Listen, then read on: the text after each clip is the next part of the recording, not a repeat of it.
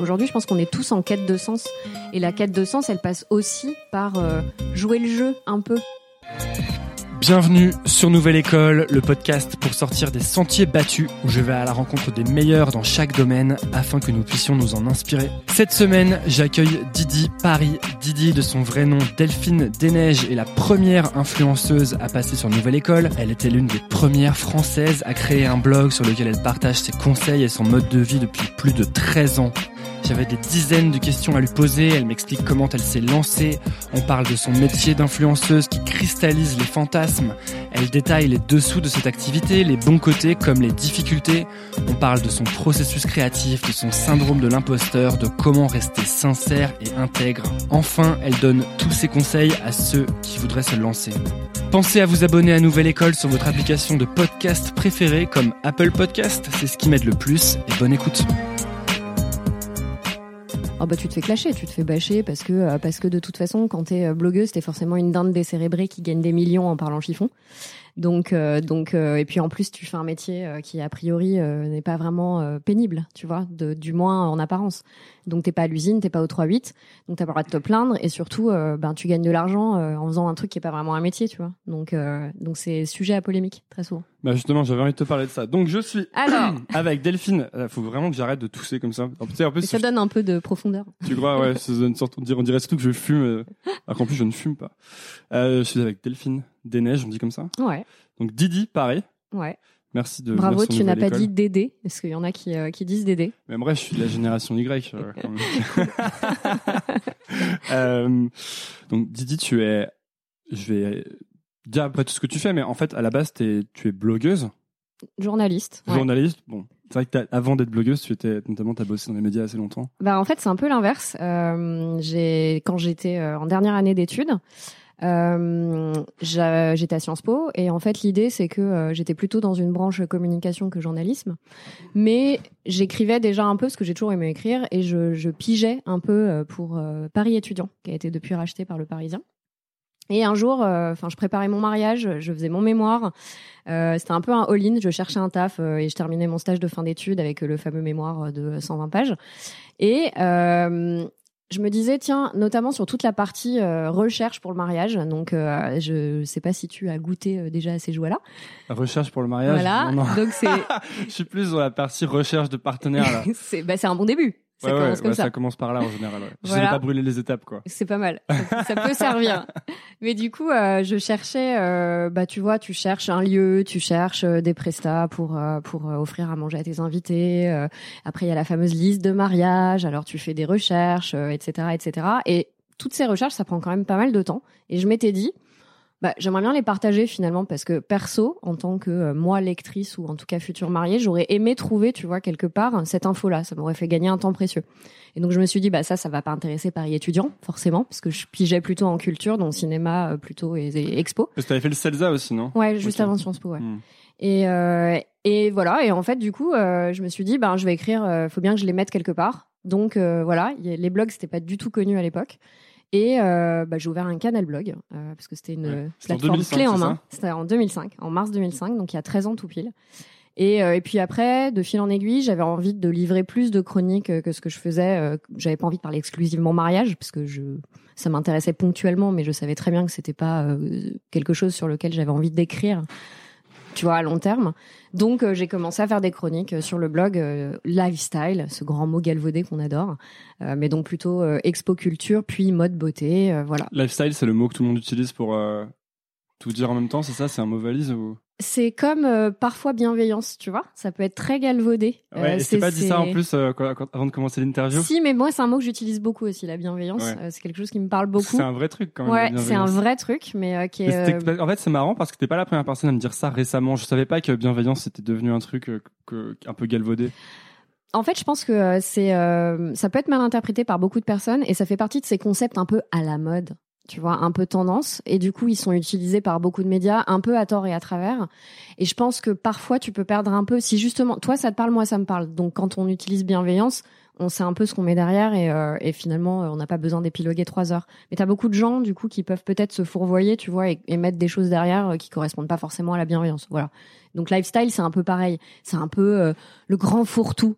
Euh, où tu te dis, euh, enfin, tu vois, ça n'a pas vraiment de sens en réalité si tu euh, si tu reconnectes pas un tout petit peu au concept de base, qui est pour moi, bah, tu vois, parler de plusieurs sujets. Je me suis jamais cantonnée à un seul type de sujet parce que je suis quelqu'un d'un peu curieux et j'aime pas m'enfermer dans des petites cases.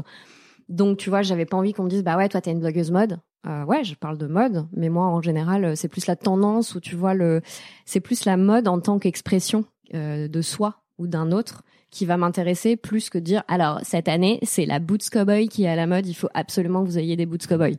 Voilà c'est plus euh, peut-être sociologiquement, c'est peut-être un peu prétentieux de dire ça parce que je fais pas une étude, euh, tu vois, sociologique de la mode, mais plus euh, voilà comment tu t'appropries la mode au quotidien pour exprimer quelque chose de toi. Euh, donc voilà, la beauté, ça va être par exemple, ben moi je suis consommatrice, j'achète des choses, j'en reçois aussi évidemment, mais je consomme, je suis une consommatrice et voilà, j'aime bien aussi partager mes découvertes sur tel ou tel produit que j'ai aimé ou que j'ai pas aimé, à contrario. Les sorties, c'est pareil je trouve que c'est hyper sympa d'aller sur un blog et de se dire euh, tiens j'ai envie de me faire un resto avec euh, trois ou quatre potes euh, comme ci comme ça à tel endroit qu'est-ce que je vais pouvoir trouver? Je trouve que c'est agréable d'avoir des nouvelles adresses. Mais quand tu l'as lancé tu te disais que tu allais faire plein de choses comme ça différentes ou? J'ai jamais trop anticipé en fait. En vrai quand je l'ai lancé en mars 2005 on était deux en France. Ouais, il y avait un autre comment ça s'appelait? C'était il y avait une deuxième blogueuse, Hélène, mon blog de fille, qui aujourd'hui euh, fait est euh, très connue sur YouTube. Elle fait beaucoup de tutos euh, beauté. Euh, bah, elle est exclusivement blogueuse beauté. mais on était deux. Donc si tu veux, tu avais des blogs de recettes de cuisine, tu avais des blogs geeks, dit geek, donc jeux vidéo, tu avais des, quelques blogs analyse, e-marketing, etc. Mais le blog dit de femmes, t'avais pas. Donc c'était assez intéressant en fait et c'était fou en fait quand on y repense. On est resté pendant six mois à deux. Mais il y avait des il y avait des blogs comme ça qui existaient aux États-Unis par exemple. Ouais. Avais des enfin toi tu suivais des choses comme ça déjà? Bah moi j'ai euh, dans ma famille une fille qui est assez précurseur aussi, c'est la femme de mon cousin euh, qui a monté euh, bien avant moi parce qu'elle vivait à un moment aux États-Unis un blog alors de cuisine. c'est Chocolate and Zucchini, Clotilde Dussoulier. Et euh, je sais pas si c'est elle qui m'a inspirée ou pas. Euh, enfin, c'est une personne inspirante, hein, c'est pas ce que je veux dire, mais euh, euh peut-être que c'est elle qui m'a ouvert euh, la boîte de Pandore, en tout cas, et qui m'a fait voir qu'il y avait effectivement des blogs qui pouvaient exister. qui pouvaient exister tout court, tu vois. Mais qu'est-ce qui a fait que tu as eu envie de continuer? Il y a eu, il y a eu un, il y a eu un succès? Enfin, les gens sont venus. T'as eu le, ou c'est que ça t'amusait de le faire? Bah, déjà, ça m'a toujours amusé de le faire et je me suis toujours dit, et ça marche encore aujourd'hui, que si ça devenait une contrainte et si ça me plaisait plus et si c'était chiant et si, euh, voilà, j'arrêtais. Donc, euh, c'était assez simple. Euh, on voit toujours euh, la partie immergée. Il y a beaucoup de fantasmes qui, qui entourent cette euh, profession, parce que c'en est une. Euh, et, euh, et en réalité, c'est quand même beaucoup de boulot. On se rend pas forcément compte. C'est quoi les fantasmes oh bah, Je te dis, on est riche à millions, on reçoit des cadeaux toute la journée, c'est, on est invité dans des trucs super. Il y a une partie qui est vraie, bien sûr. Parce que pour le coup, moi, en préparant, c'est vrai que j'avais un peu euh, je pense que j'avais un peu des a priori qui n'étaient pas ni négatifs ni positifs, mhm. hein, mais juste je me disais ah, ça, a l'air assez cool et tout. Et donc je commence à préparer l'interview et je vais voir ton blog et je fais il est quand même dense ce blog, il y a quand même beaucoup de trucs dessus.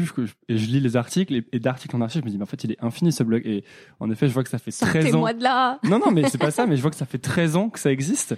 Ouais. Et ensuite je suis allé, je vois que t'as aussi tes comptes, t'as aussi tes réseaux sociaux, t'as certainement une newsletter ou un truc comme ça. T'as le lieu que t'as créé à Paris, euh, donc euh, Didi, où tu euh, mets en relation les influenceurs, les annonceurs, les gens qui les suivent, les lecteurs, etc. Je vois que t'as bien révisé, ça fait plaisir. Ah ouais ouais, j'arrive en ayant. Mais t'as vu, c'est marrant parce que sur la première question, je me suis trompé immédiatement. Enfin, tu m'as dit non, c'est pas ça. Tu vois, j'étais là, mince. Mais euh, et donc je regardais ça et je me disais, mais en fait, euh, euh, tu travailles tout le temps en fait. Et je me demandais, c'est quoi, quel est ton ton mode de vie, ton enfin comment ton temps est réparti? Parce que clairement, j'ai pas l'impression que finalement tu passes tellement tes journées à recevoir des cadeaux et à, et à, et à boire des pina coladas quoi. Franchement, c'est un chouette métier. Sinon, je le ferais pas. Je l'ai choisi. On a tous, tous le choix dans la vie. Et euh, si ça me plaisait plus, si euh, voilà, si c'était euh, trop pénible, j'arrêterais. Je ferais autre chose. ce que j'ai fait d'ailleurs pendant un moment, parce que j'ai été rédactrice en chef du site de Cosmo pendant sept ans, en plus du blog. C'était très cool. J'avais encore moins de vie, mais c'était vachement intéressant. Peu importe. toujours est-il que je pense que je suis entrepreneur, entrepreneuse avant tout et que comme toute euh, comme tout entrepreneur, bah j'ai euh, des journées de, de, dingue. Mais ça, c'est euh, quel que soit en fait le, le, sujet, si tu veux, sur lequel tu travailles. Donc moi, il se trouve que c'est le blog. Euh, tout part du blog. Euh, en fait, euh, maintenant Didi, c'est une marque. C'est assez fou et j'ai mis beaucoup de temps en fait à réaliser ça. J'ai dû bosser avec des coachs d'entreprise, etc. Parce que euh, Comment ça Ça veut dire quoi euh bah pour moi, c'était un loisir au départ. Et euh, aujourd'hui, c'est différent. Je pense que quand tu crées un blog, tu as le choix de te dire, ok, je vais essayer d'en faire mon métier ou je le garde au rayon du loisir. Moi, j'ai pas eu ce choix-là en fait. Enfin, je l'ai eu après euh, de, de fait, si tu veux, mais globalement, il était hors de question. Tu m'aurais dit euh, il y a 13 ans, quand j'ai créé le blog, ça sera ton métier et ça sera euh, ta source de revenus principale. Je me serais dit mais c'est n'importe quoi. Enfin, euh, on, on nage en plein délire, si tu veux. Pourquoi À l'époque, c'était vraiment impensable. Mais parce que moi, tu vois, j'ai mon blog, je l'ai ouvert en 2 secondes 30 et je l'ai ouvert dans mon coin. J'ai pris Didi euh, parce que c'est le surnom que me donne ma famille et que euh, quand il a fallu donner un titre, j'ai pas réfléchi, euh, tu vois, plus loin que le bout de mon nez. Je me suis dit. euh, Ok, quel titre je vais donner à ce blog? Ok, Didi, c'est mon surnom. Ok, j'y vais, tu vois. Et je me suis pas dit, euh, est-ce que c'est référençable? Est-ce que pour le SEO c'est bien? Est-ce que ça va parler aux gens? Tu vois, Didi, il y en a plein qui l'écrivent des IDI. Euh, C'était peut-être pas un bon choix stratégique de choisir, euh, tu vois, de l'écrire à l'anglo-saxonne. Ouais, mais c'est hyper intéressant parce que je pense que du coup, par exemple, pour les, les gens qui écoutent, euh, dans, en même temps, c'est hyper euh, libérateur de se dire que tu l'as justement fait en deux minutes sans réfléchir Ouais. et que c'est devenu ce que c'est devenu, tu vois. Mais Parce que je pense qu'il y a beaucoup de, il y a beaucoup de pression mise sur le lancement. Tu sais, souvent le premier, la- le premier truc que tu fais, genre quand tu lances, faut que ce soit parfait. Ouais. Et en fait, on se rend compte que, bah, toi, ça fait 13 ans que tu fais ton blog. Mm. Moi, je trouve ça incroyable. 13 ans, 13 ans, euh, Moi aussi. bah, il y, a, il y a 13 ans, euh, je, T'étais même pas né. peut-être même jamais embrassé une fille, je sais pas. Possible. Euh, mais tu vois, euh, c'est dingue quoi. Bref. Ouais, c'est dingue. Mais c'est effectivement ce que tu dis. Il y a une partie géniale, même si aujourd'hui c'est différent parce que évidemment le marché entre guillemets est pas du tout le même. Et euh, aujourd'hui, quand tu crées un blog, déjà tu dois te poser cette question est-ce que j'ai envie de l'emmener quelque part Autre, enfin tu vois, est-ce que tu te donnes, tu t'astreins un objectif, qu'il soit euh, mercantile ou pas d'ailleurs, hein, juste voilà, ou est-ce que tu décides de le, laisser au rayon des loisirs? Et auquel cas, tu te mets un peu moins la pression aussi, de fait. Après, je pense que même si tu le laisses au rayon des loisirs, moi je suis quelqu'un d'assez euh, exigeant et perfectionniste. Donc, même si je l'ai créé en deux secondes, euh, enfin, tu vois, assez rapidement, euh, j'ai essayé de pas écrire n'importe quoi, n'importe comment. Encore aujourd'hui, évidemment, je fais hyper gaffe à ce que j'écris. Je fais des fautes d'orthographe, ça me rend ouf. Voilà, bref, tu vois, je pense que ça dépend évidemment de ton niveau d'exigence par rapport à toi-même avant tout et par Mm. rapport à ce que tu as envie de livrer euh, à quelqu'un. Et, euh, et à l'époque, c'était peut-être un tout petit peu plus facile parce que, euh, en fait, je crois que je me suis pas rendu compte, ça va te paraître complètement euh, dingue, mais je me suis pas rendu compte que je pouvais être lue, tu vois. Et je faisais un peu mon délire dans mon coin. Je me suis dit, ouais, ok, j'ai envie d'écrire, j'écris, je partage des trucs. Tu vois les statistiques quand même, non? J'ai jamais été une fille de chiffres, euh, donc je suis assez éloignée des, des, des, des stats. Je regarde euh, globalement quand même pour essayer de produire des contenus qui plaisent, parce que quitte à travailler dessus et, et dur autant quand même que, que ça parle à quelqu'un et au plus grand nombre possible évidemment. Euh, mais tu vois, au début, je crois que je, je savais même pas où était le l'onglet statistique, tu vois, dans Canal Blog. Euh, donc euh, voilà, après ça a été assez vite parce que c'est un phénomène dont les médias se sont emparés. Euh, quand t'es le premier, ben forcément, euh, on vient te, on vient te, te voir Tu pour veux que dire que tu le- expliques. Le fait que tu te sois pas rendu compte que des gens te, te lisaient potentiellement, ça t'a libéré, ça t'a permis de, Ouais. de produire des choses Ouais. plus naturelles. Je tu veux dire pense. Je pense. Et tu vois, j'ai eu une espèce d'épiphanie. Là encore, ça va te paraître complètement euh, peut-être euh, idiot, tu vois. Mais en fait, euh, je suis quelqu'un d'assez, euh, malgré tout, euh, je donne pas tout sur les réseaux sociaux. Je suis assez, euh, je protège beaucoup ma vie privée. En fait, par exemple, il y a aucune photo de mon mec sur Internet. Euh, il tient à sa virginité des internets et je le respecte énormément déjà pour lui parce que voilà il choisit il fait ce qu'il veut. Et, euh, et moi je suis enfin voilà je je juge pas ceux qui euh, tu vois sont euh, mettent un peu moins de limites entre leur vie privée et leur vie publique. Moi en attendant bah il y a plein de choses que j'ai envie de partager avec mes lecteurs et que je partage de fait. Néanmoins euh, lui par exemple j'ai pas envie de le partager avec mes lecteurs.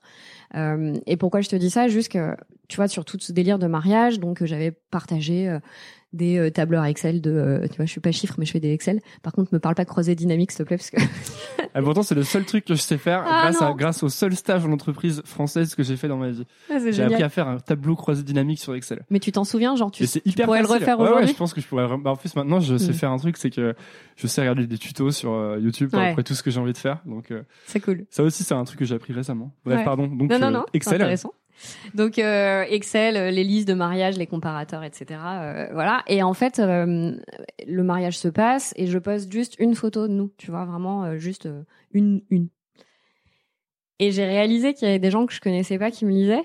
C'est débile, hein, mais parce que j'ai eu un commentaire hyper gentil, tu vois, quelqu'un qui me disait vous êtes trop beau, félicitations, tu vois, un truc comme ça.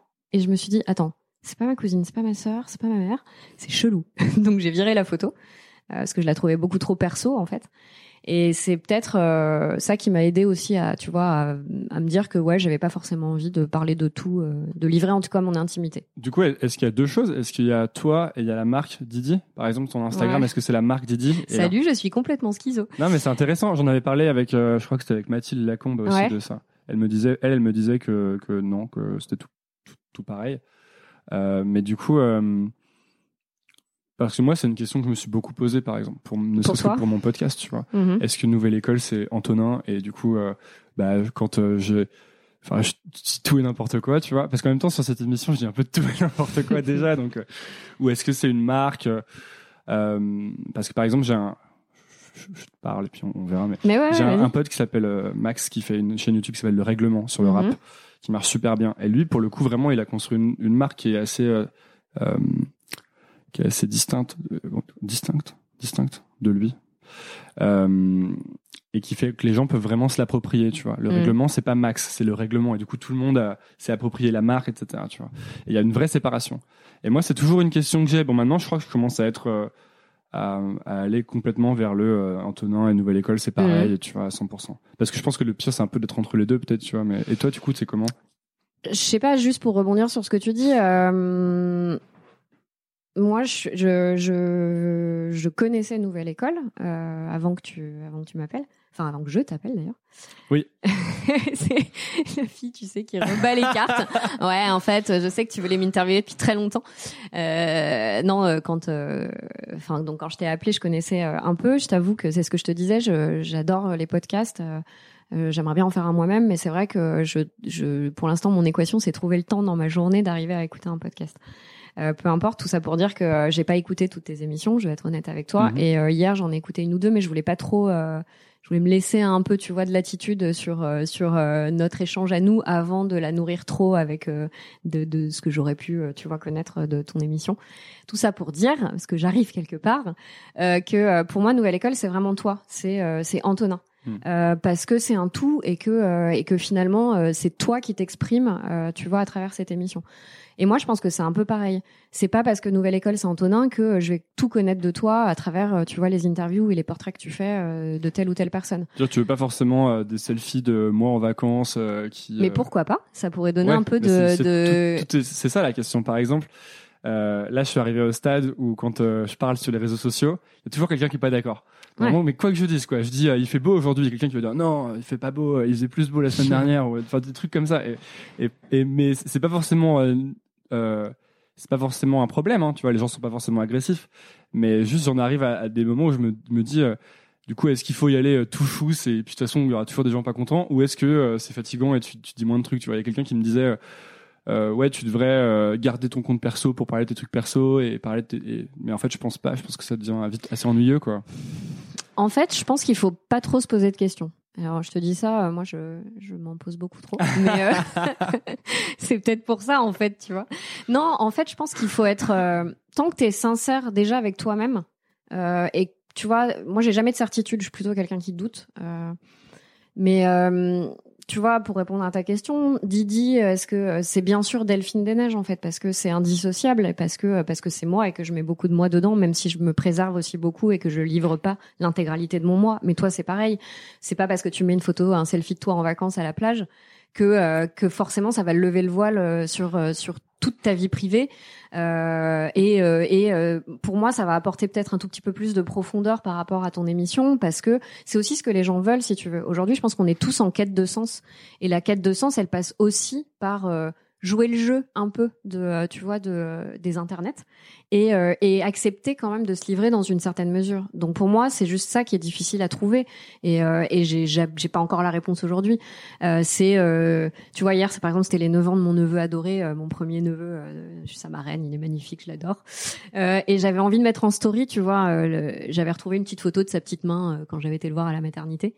Et j'avais envie de poster une photo, tu vois, dire euh, joyeux anniversaire, tu vois, un truc comme ça. Et je me suis dit, bon, là, tu vois, c'est un peu trop perso. parce que même si je montrais pas son visage et tout, je me suis dit, euh, les gens ils s'en foutent quoi, tu vois, c'est un truc qui est vraiment. Mais euh, est-ce que tu crois que tu es bonne juge de ce qui intéresse les gens? Parce que euh, quand je, je dis ça parce que quand je sors, souvent je sors des épisodes et je me dis, les gens ils vont, ils vont vraiment trop aimer cet épisode. et je, re- je reçois mais genre vraiment zéro message. Tu vois, Hum, genre ça frustrant. passe. euh, Enfin, c'est, je reçois jamais zéro message, mais tu vois, il y a pas de. Et parfois je sors un épisode et je me dis ouais, c'était pas mal, mais j'aurais pu faire mieux. Et là, ça Et là, c'est le buzz, genre tout le monde vient me dire c'est génial et tout. Et tu vois, parfois, par exemple hier, parlons de story justement. Mhm. Euh, hier, j'étais, euh, euh, j'ai j'ai posté plein de trucs dans la journée et à un moment, euh, le soir, j'ai posté un truc mais absurde, quoi, genre juste une, une blague ou je sais pas quoi, un truc, euh, un truc un peu genre un, un selfie loose, tu vois. Mhm. Et en fait, euh, euh, j'ai, je sais pas, j'ai reçu des dizaines de messages après ce truc-là, tu vois. Donc je pense que les gens, ça les a beaucoup plus fait marrer que finalement tous les autres trucs que je poste en me disant. Et donc, est-ce qu'on est bon, est-ce qu'on est de bons juges en fait de- du contenu qu'on, qu'on propose, tu vois? C'est compliqué de savoir ça. C'est hyper compliqué. Parce que tu Moi, te dis, je- est-ce que ça va plaire aux gens ou pas? Et tout à l'heure, juste avant, en plus, tu me disais, faut pas trop se poser la question de si ça Non, plaît mais- ou pas. C'est pour ça que je te dis que c'est important peut-être d'être sincère avec toi-même et euh, de laisser peut-être un peu libre cours à tes intuitions, même si elle peut, parfois tu peux te tromper.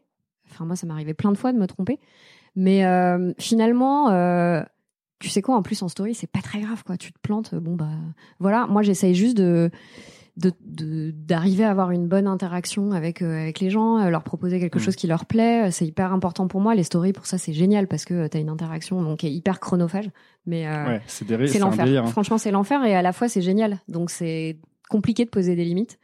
Mais en attendant, pour répondre au contenu qui plaise ou pas, en vrai, ouais, tu peux regarder les stats, tu peux regarder, euh, mais en vrai, ça t'apprend rien. Enfin, moi, j'arrive pas à savoir. Je suis exactement comme toi, tu vois. Sur Instagram, je vais poster une photo en me disant, alors là, elle va cartonner. euh, genre, je suis, je sais pas, elle apporte une info, elle apporte un divertissement. La photo, elle est trop belle. Tu vois, bon, et ça marche pas. Et à contrario, comme toi, euh, pour tes émissions, il y a d'autres photos où je me dis bon, ok, tu sais quoi, je la poste là, on verra bien. Et en fait, ça marche. Donc c'est compliqué de savoir ce qui va vraiment fonctionner. Quoi. Bah ouais, d'autant que ce que j'aimerais, le, stade auquel j'aimerais arriver, je crois, c'est juste euh, poster les trucs que j'ai envie de poster, Mm. sans me dire est-ce que ça va plaire ou pas, parce que finalement, euh, je me le dis, et je pense que tout le monde se le dit. Tu vois, quand, tu postes, quand tu postes un, un truc sur Internet, euh, en fait, il y a, il y a forcément un besoin que les gens trouvent ça cool, sinon tu posterais pas un truc sur Internet, je pense, dans la logique du truc. Et euh, Ouais. un minimum, quoi, tu vois. Mais justement, je pense que ce serait intéressant si tu pouvais arriver à, à poster quelque chose Mhm. juste pour le, le côté un peu artistique du Ouais, truc, ouais. tu vois, le côté euh, spontané, vérité. Et, euh, et moi, c'est plus vers ça que j'aimerais aller, tu vois. Donc, peut-être pour ça, faut peut-être carrément pas du tout regarder les statistiques. Et, Alors en vrai, euh, et après, j'ai peur de me retrouver avec le compte Instagram de, euh, tu sais, de, de Jean-Michel euh, qui met genre des photos quand il est au supermarché et tout, tu vois. ouais, mais vraiment, en plus. Ouais, mais non, parce qu'en fait, tu sais très bien que que tu que tu tomberas pas là-dedans. Tu tomberas Oui. pas dans cette facilité.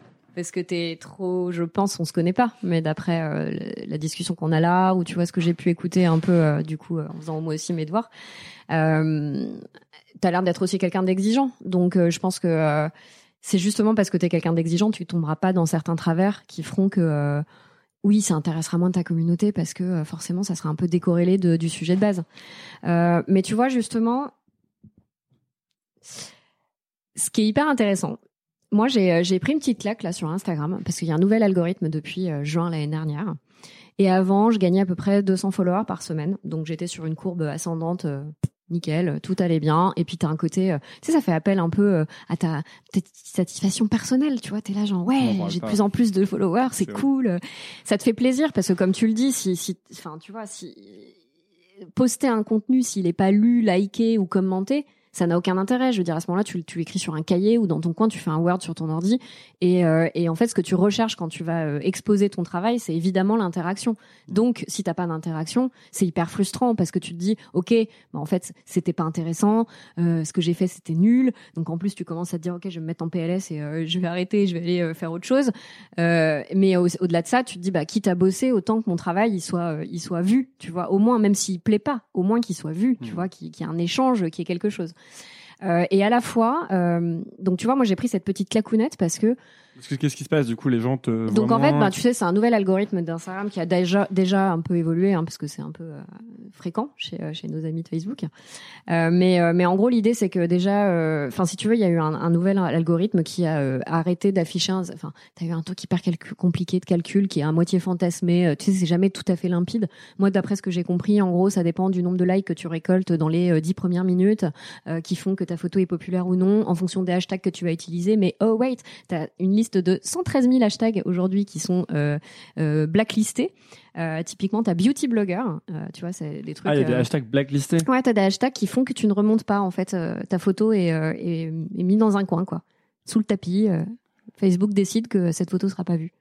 Voilà. D'accord. Euh, donc tu vois, il y a tout ce gros euh, gloubi-boulga de de- d'infos euh, qui euh, qui ont fait que, en tout cas, il y a eu beaucoup beaucoup de comptes en France et notamment le mien qui ont qui ont arrêté de croître en fait. Et, C'est vrai que j'ai vu beaucoup de gens râler sur Instagram, ouais. je sais plus quand. Mais ouais, mais parce qu'en fait, tu vois, Instagram c'est pareil, on peut se dire. Non, mais c'est je disais cool, pas ça négativement. hein, Bien sûr, non, non, mais tu vois, je, je- moi, je t'explique pourquoi j'ai râlé, c'est que bien sûr, encore une fois, tu recherches l'interaction et quand t'en as moins, bah forcément, tu te remets en question. Tu te dis, euh, qu'est-ce que je fais moins bien? Euh, Est-ce comment je peux m'améliorer? Euh, Ce contenu-là, il a pas plu, pourquoi? Voilà. Et au-delà de ça, tu te dis, t'en prends un, coup à, à ton ego, tu vois. Tu te dis, euh, c'est grisant le like en fait, c'est grisant le nouveau follower parce que euh, parce que tu rentres dans une espèce de concours, même si t'as pas, euh, tu vois, même si moi je suis très détachée de tout ça, il y a un moment, bah bien sûr, tu vois, t'es es dans une logique d'acquisition et et quand l'acquisition n'est plus là, forcément c'est un peu ta drogue, ton shoot, ton fixe, il part quoi. Ouais, ouais. Et tu te dis putain Bah, merde. Parce euh, qu'en plus, je pense que le- les réseaux sociaux, notamment Instagram, qui est un peu le, qui fait un peu appel à beaucoup de, de ressorts humains très Ouais. profonds et très très primaires. ouais, Euh, ah, finalement, Instagram contribue énormément de, de ton statut dans un sens, même si c'est, enfin, c'est un truc de perception, tu vois, Mm. qui n'est pas vraiment euh, euh, souhaitable, etc., mais qui existe. Par exemple, je sais que moi, euh, maintenant, quand quelqu'un veut voir qui je suis globalement, il va sur Instagram et Mhm. euh, tu vois, je suis pas du tout suivi par des centaines de milliers de personnes, mais je sais que les gens ont a priori beaucoup plus, je sais pas, positifs ou en tout cas sont beaucoup plus intéressés Mm. que quand j'avais euh, 100, 100 100 followers sur mon compte perso et que c'était moi qui mettais le dixième like pour euh, faire hey il y a 10 likes tu vois non mais tu vois ce que je veux dire? Donc en gros euh, je pense que quand le quand la machine qui qui qui est, qui est huilée et qui roule et qui grossit commence à ralentir ou à s'arrêter ça doit c'est forcément inquiétant Ouais. parce que du coup ça réveille la peur de ah peut-être que ce truc là va Ouais. s'arrêter tu vois Ouais, bien sûr. Et en fait, j'ai, euh, je me, je, tu vois, finalement, j'ai lu, euh, c'est notamment une blogueuse qui a écrit là-dessus, euh, Eleanor Bridge, euh, qui écrit, euh, je, j'ai plus le nom euh, exact de l'article, mais c'est en gros, je perds, euh, j'ai perdu euh, 10 000 followers, non, peut-être pas 10 000, enfin bref, j'ai perdu X followers depuis un an, et vous savez quoi, c'est très bien en fait, c'est mieux. C'est mieux parce que tu te rends compte que en fait, vaut mieux en avoir moins, mais euh, de qualité. C'est-à-dire que euh, si c'est pour avoir, euh, tu vois, des gens qui s'abonnent par principe ou j'en sais rien, qui vont pas interagir avec moi, c'est sûr que ça a aucun intérêt parce que bah qu'ils aillent voir ailleurs en fait. Tu vois, c'est faut, enfin, de la même manière que moi, les comptes auxquels je m'abonne, c'est des comptes qui m'intéressent, avec qui j'ai envie d'avoir une interaction, euh, ne serait-ce qu'un like. Pour moi, c'est une interaction, tu vois. c'est pour ça que je mets pas de par exemple je mets pas de hashtag bon d'une Mm. parce que je suis nul et que vraiment chaque fois que je mets des hashtags je ça change absolument rien tu sais il y a personne qui vient et puis aussi je me dis bah pour euh, finalement pour que les gens suivent le compte Nouvelle École, faut vraiment qu'ils aient cherché le compte Nouvelle École ou que quelqu'un ouais. qu'ils aiment bien leur ait recommandé. Mm. Et je me dis bah forcément ça fait des gens qui sont un minimum intéressés. Tu Ouais, c'est une bonne euh, stratégie. Après, Parce euh, qu'avant j'étais plus justement du genre à me dire ok alors comment je vais hacker le truc, choper des mecs sur ma newsletter et tout. ouais, Et en fait si t'as une newsletter avec euh, 10 000 personnes mais que globalement t'as 100 clics, ouais. c'est nul quoi, ça sert à rien en fait, Mm, ça a c'est aucune clair. valeur. Et Ouais, euh, ouais, ouais, oui. Mais on est dans un, on est quand même, tu vois, les réseaux sociaux, quoi que t'en dises, c'est quand même basé sur l'ego. ouais, il y a quand même ça. C'est vrai qu'il y a quand même le côté si j'arrive sur ton compte et que je vois que t'as un million de followers. Euh, vrai ou pas vrai, je vais Ah me dire ouais. oh là là, elle pèse, elle pèse vraiment. Voilà, tu vois. Ouais, et ouais. c'est ça aussi qui est difficile. Et je pense que ce qui est intéressant, c'est qu'il y a une décélération qui sera positive et qui fera que, voilà. Moi, cet article de, de Eleanor Bridge, euh, il m'a fait du bien parce que je me suis dit, un, je suis pas la seule. Ça concerne plein d'autres gens et on le sait globalement parce qu'on discute entre confrères et consoeurs de bloguerie. Euh, donc on le sait si tu veux et ça rassure. Euh, mais au-delà de ça, tu te dis, mais ouais, au fond, elle a raison, tu vois. euh, on s'en fiche en fait. C'est c'est qu'un chiffre. Euh, ce qui est difficile, c'est que c'est un chiffre qui est utilisé beaucoup par les marques. Donc euh, il y a ça aussi, si tu veux, c'est que euh, on est sur un marché qui est sursaturé et que tu sais très bien que euh, des Delphines des Neiges ou des Didi, t'en as des milliers, quoi. Donc euh, Le marché de l'influence, c'est Ouais, sursaturé. bien sûr, bien sûr. Surtout avec Instagram, avec les achats de followers, avec euh, tous ces comptes trafiqués, avec euh, Mais c'est là justement que les ces gens talentueux aussi. C'est là justement que les pros doivent vraiment regarder l'engagement, etc. Non Ouais, mais Pour ça c'est compliqué parce Ah ouais que euh, en fait, euh, Par engagement, du coup, euh, pour les gens qui écoutent, peut-être j'entends euh, like, commentaire, etc. Ouais, en fait, euh, ce qui est euh, assez compliqué, c'est que euh, le digital, la communication digitale au sens large, c'est des, ce sont encore des métiers nouveaux, même si tu vois, ça fait quand même une bonne dizaine d'années maintenant qu'il y a des acteurs reconnus sur le marché. Ça reste très nouveau. C'est une jungle qui n'a pas de code, même pas encore aujourd'hui. Les codes, ils sont en perpétuelle redéfinition, c'est-à-dire que toi, par exemple, si tu es chargé de com et que tu dis OK, je vais bosser avec 10 influenceurs pour donner de la visibilité à ma marque, tu vas essayer de te dire ok c'est quoi les 10 meilleurs comment je les choisis est-ce que c'est un, chiffre est-ce que c'est un contenu est-ce que c'est les deux est-ce que c'est un engagement enfin tu vois il y a pas mal de choses où déjà tu sais pas forcément t'as pas forcément les bonnes questions euh, parce que c'est c'est un nouveau métier et c'est pas forcément ce pourquoi tu as été formé.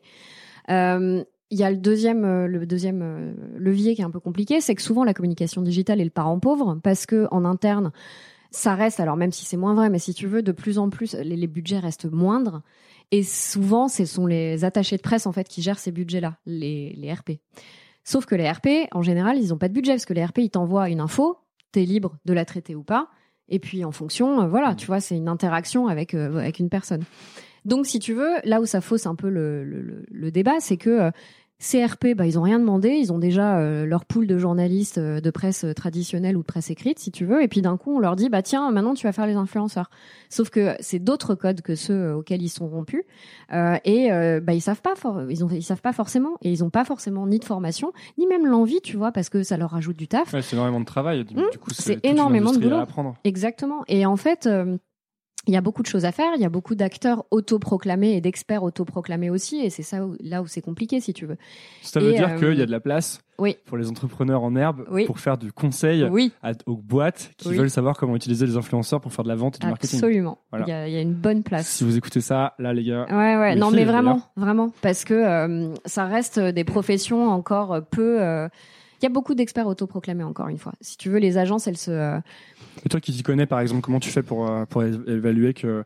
Parce qu'en plus, je pense que tu en fais un peu du conseil pour. Oui, bien sûr. Donc, comment tu vas, comment tu vas faire pour choisir les bonnes personnes ou les bons canaux? Bah, tu regardes de, toute façon euh, déjà euh, clairement euh, le, la qualité du contenu qui est produit, que ce soit du texte ou de la photo ou, ou autre, de la vidéo. C'est important de trouver quelque chose qui est déjà est fait sérieusement. Alors ça veut pas dire qu'il faut, tu vois, sur la vidéo par exemple, ça peut être un simple face cam mmh. qui sera pas forcément hyper chiadé. Il faut pas forcément un matos hyper cher, mais en revanche en termes de contenu, voilà, la manière dont la personne s'exprime, ce genre de choses. Donc ça c'est. Donc là ton goût et ton expérience et le fait que tu fais ça depuis longtemps entrent vraiment en compte parce que du coup tu peux, tu vois très vite ce qui est de la qualité et ce qui est pas de la qualité. Ouais, mon goût, je sais pas si c'est mon goût, mais plus mon œil, disons, parce que parce qu'effectivement, ça fait euh, ça fait euh, plus de dix ans maintenant que que c'est un peu mon quotidien, donc forcément, au bout d'un moment, tu as des réflexes ou euh, en tout cas voilà, tu continues à alimenter tes tu vois les découvertes que tu peux faire donc ça te donne en fait une base qui est facilement euh, exploitable après ou pas. Ok, donc tu vas regarder si c'est de la qualité. Tu regardes la qualité, tu regardes si tu travailles pour une marque, par exemple, tu vas regarder l'adéquation avec la marque. Euh, est-ce que, euh,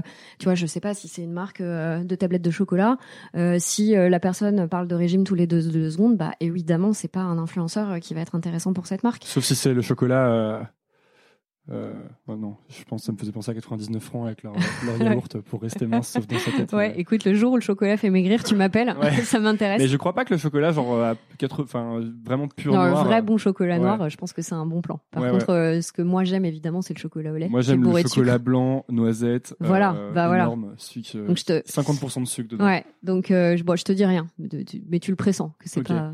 Voilà. Ok, d'accord. Donc l'adéquation. Donc t'as l'adéquation évidemment parce que euh, parce que voilà, t'as aussi la sincérité de la démarche de l'influenceur. T'as des influenceurs aujourd'hui qui sont euh, sursollicités et ça devient un peu n'importe quoi. C'est-à-dire que le lundi ils vont parler d'une marque X, le mardi ils vont parler d'une marque Y. Bah, c'est un peu ce que je vois euh, parfois. donc des gens que je suis ou que sur lesquels je tombe quand quand je suis dans mes heures de où je perds complètement ma journée sur Instagram.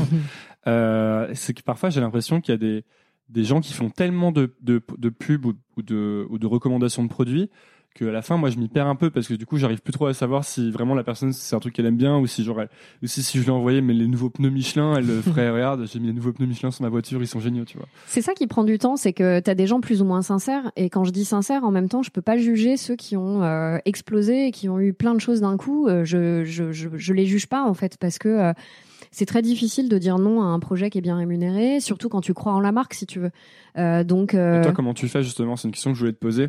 Comment tu fais pour pas euh, il doit y avoir un équilibre, j'imagine, à trouver. Mm. Et comment tu fais pour pas le dépasser? Ou est-ce que parfois tu as déjà eu l'impression de le dépasser Ouais, bien sûr, tu te trompes. En fait, c'est ça qui est compliqué, c'est que euh, déjà tu es seul euh, pour prendre tes décisions. T'as pas une entreprise, t'as pas un service, tu vois, qui, enfin, ne serait-ce qu'un tiers qui va pouvoir t'aider à prendre un peu de recul, à juger une situation, etc.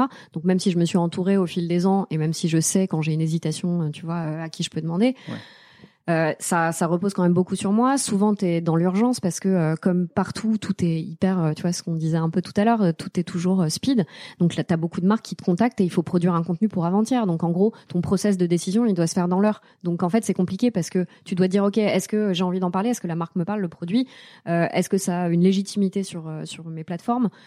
Combien c'est rémunéré? Parce que à partir du moment où quelqu'un te paye pour ça, il faut aussi que ce soit une rémunération qui soit juste. D'autant plus quand tu dois embaucher un prestat derrière, par exemple, pour faire des vidéos, des stop motion, ce que tu veux.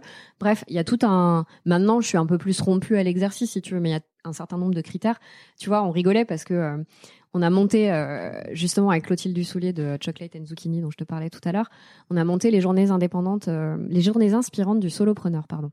L'idée, c'est qu'on est indépendantes toutes les deux et entrepreneuses depuis une dizaine d'années, et on s'est dit, ok, en fait, nous, on a buté sur plein de questions d'ordre comptable, fiscal, euh, économique, éditorial, enfin tu vois plein de choses. Et on s'est dit que euh, on aurait adoré faire partie euh, d'un groupe qui nous aurait aidé, tu vois, à aller plus vite dans nos problématiques, à échanger sur des, des tu vois, des, des freins qu'on aurait pu avoir. Tiens, le chat s'invite. j'adore les chats. Je suis allergique, mais j'adore les chats. C'est vrai. En fait, mais ma vie se résume à, caresser des chats, ensuite à éternuer pendant le reste de la journée. Écoute, euh, c'est un peu comme avec le, chocolat, quoi. mange, la vie est une pute.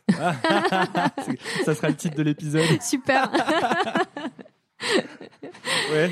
Ouais, donc en fait, euh, on a monté ces journées-là parce qu'on s'est dit qu'on on, pouvait partager et les aider à aller plus vite dans leur business.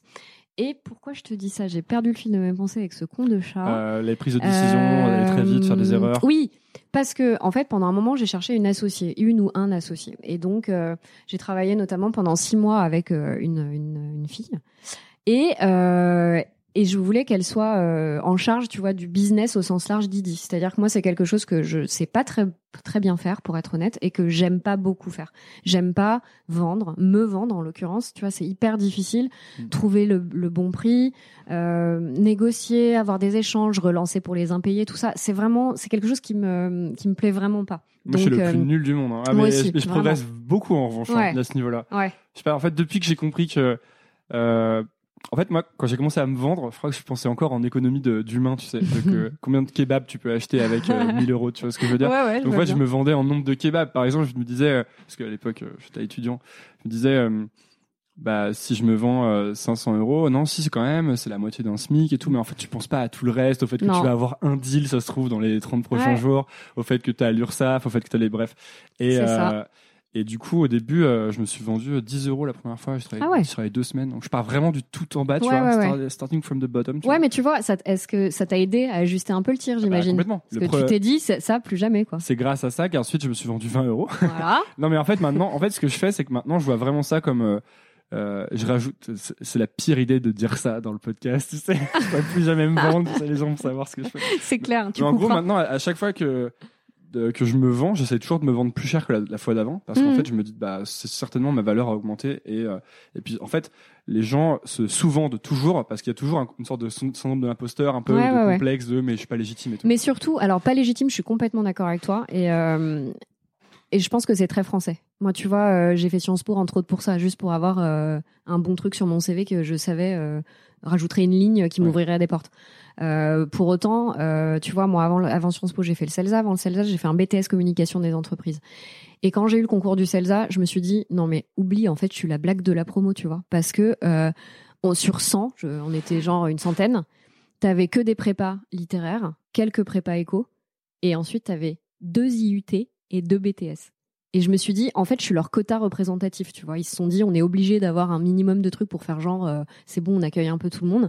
Et, tu vois, ce syndrome de l'imposteur, euh, moi, c'est quelque chose que j'ai toujours eu. Et, euh, et avec le blog, c'est encore pire parce que tu parles chiffon, de fait. Tu inventes pas le vaccin contre le sida.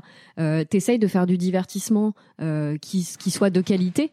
Mais euh, tu vois, en vrai, euh, c'est ouais, tu révolutionnes pas. Euh, encore une fois, tu n'as pas l'impression d'apporter quelque chose, tu vois, d'utile à l'humanité entre guillemets. Il y a des fois où tu te dis ça, tu te dis j'apporte pas quelque chose d'utile. Mais bien sûr, évidemment. Après, moi, je suis quelqu'un qui aime rire. J'aime, je suis quelqu'un d'optimiste. Et, euh, et j'aime euh, j'aime cette idée d'essayer de produire un loisir de qualité, tu vois, de me dire ouais, j'apporte pas l'info du siècle, euh, effectivement, je révolutionne pas la, la, la terre, euh, mais si euh, quelqu'un, une lectrice ou un lecteur a pu, euh, tu vois, s'évader deux secondes ou rigoler deux secondes en lisant un de mes contenus, bah j'en suis contente, vraiment, tu vois. Et euh, C'est une critique. Est-ce que c'est il y a des gens qui te critiquent là-dessus? Ouais, bien sûr, mais c'est c'est pas ça qui me touche. Même si je suis euh, encore trop sensible, euh, tu vois, à l'opinion et à l'image que je renvoie, à l'opinion des autres. Euh, je suis trop sensible au regard de l'autre et c'est compliqué quand t'es influenceur parce que forcément euh, t'es un peu jeté en pâture. euh, qui euh, est toujours là, tu vois, pour les gens qui. Peut-être, je sais pas. J'avoue que euh, moi, en tout cas, je suis trop sensible et je travaille. C'est un sujet sur lequel je travaille depuis euh, longtemps, tu vois. Et, euh, et je petit à petit, je mûris sur ce point-là et je me détache et je, je suis heureuse, mais je suis pas encore arrivée au point, tu vois, au golden. euh, Est-ce que c'est pas plus, plus euh, tu, tu plus tu découvres ce qu'est la marque Didi, et Mhm. plus elle est claire dans ta tête, et du coup moins c'est toi qui est la personne qui est attaquée, peut-être, je sais pas. J'ai fini surtout par comprendre, tu sais, euh, c'est pareil euh, de, de ces notions galvaudées. Il y a aussi le développement personnel. Depuis euh, quelques années, il y a tous ces bouquins qui te Que disent. j'ai euh, tous lu. Ouais, mais moi j'essaye aussi. Euh. En attendant, ce que, ce que certains, euh, certaines lectures m'ont apporté ou, ou certains échanges avec euh, genre une psy que j'allais voir à un moment, genre avec des gens euh, comme toi, à qui je discute, etc. C'est que finalement, quelqu'un qui t'envoie une aigreur ou une merde à la gueule, c'est avant toi lui-même qui s'en prend.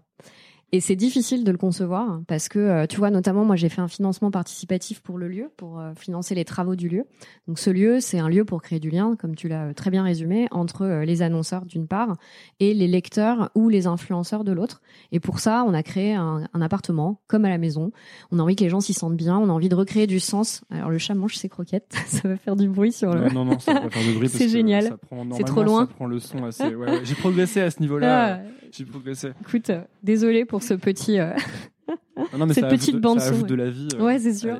Les gens peuvent se représenter. euh. Donc bref, qu'ils puissent voir d'ailleurs un peu le- l'endroit parce que c'est sympa. écoute, bah, prends une photo pour ton vrai, Instagram. Je ferai ça, ouais. Ça. Et moi, je ferai une story après. Je vais voir si j'ai des likes et tout. mais- Sinon, je la supprime. C'est la- clair, je supprime, je supprime. En vrai, je, je, je supprime pas les, euh, les posts Instagram. Mais parfois, je poste des stories et je fais, ouais, non, c'est vraiment trop débile. Ouais, Je mais supprime 24 tout, heures. Ouais, c'est vrai. C'est classe. Ouais, mais il y a quand même beaucoup de monde qui les voit, en fait. Il y a vraiment des milliers de personnes. Il y a marqué, Ouais, tu il y a vraiment chaud. marqué des milliers, tu Ouais, vois. ouais. Et je suis là, hmm, Hmm. là, tu vois, genre, une salle de concert, c'est à peu près le même genre de, même nombre de personnes qu'il y a dedans, tu vois. C'est quand même du monde, hein. Faut pas, ouais, moi c'est souvent, je fais cette analogie et après, faut, en fait, faut pas. Parce Imagine, que- tu les mets tous dans une grande ouais, voilà, salle. c'est c'est Et pas tu possible. fais exactement ce que tu viens de faire sur la vidéo. Par exemple, euh, tu fais un truc naze avec ton, ton chat ou genre tu fais une blague pourrie. Et bah imagine si tu devais la faire sur une scène. Ouais, Ah, ouais, ouais, ouais, c'est ça. Quand je me dis ça, là ça commence, là j'enclenche le cercle infernal de. Faut pas. Ouais, Ouais. Et Mais donc, donc, ouais, sur le lieu, euh, si tu veux, l'idée c'était de recréer un peu de sens, parce qu'aujourd'hui tu as 99% des marques qui veulent travailler avec des influenceurs, mais elles savent pas qui, comment, à quel tarif, s'il faut payer, s'il faut pas payer, etc., etc. Donc évidemment, moi j'interviens beaucoup au niveau du conseil. Je fais aussi de la création de contenu pour mon blog ou pour de, pour euh, pour conseiller sur du enfin tu vois du contenu tiers.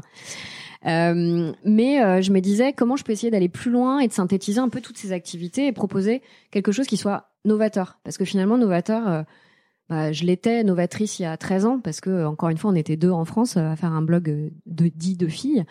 Euh, mais tu vois, j'avais l'impression d'être de plus en plus noyée dans une masse et euh, de plus apporter grand chose en termes de légitimité et de voilà. Et donc ce lieu, ben c'est la première fois qu'un influenceur a un lieu en fait. Donc euh, je trouvais ça cool, ça m'a bien excité. J'aime bien les projets un peu excitants. Et donc on a quand même bossé deux ans et demi sur un business plan. Enfin voilà, c'était pas que des trucs fun qui ont abouti euh, à ben c'est jouable, on va tenter le coup. Euh, C'est un gros investissement de 60 000 euros pour un an. Euh, ces 60 000 euros, ils correspondent à un an de loyer, au dépôt de garantie, etc. Parce que je suis locataire. J'ai pris un bail commercial parce qu'avec l'activité que j'exerce, ben j'ai pas le choix. Et ce bail commercial, il est à 4 200 euros par mois. Donc c'est un énorme pari. Qui me fait, tu vois, je pense qu'à un moment, faut pas trop réfléchir non plus, mais ça c'est encore une autre notion. Faut quand, quand tu entreprends, euh, peut-être que toi, tu as ce sentiment-là aussi de temps en temps quand tu. Ouais, euh, maintenant j'essaie de.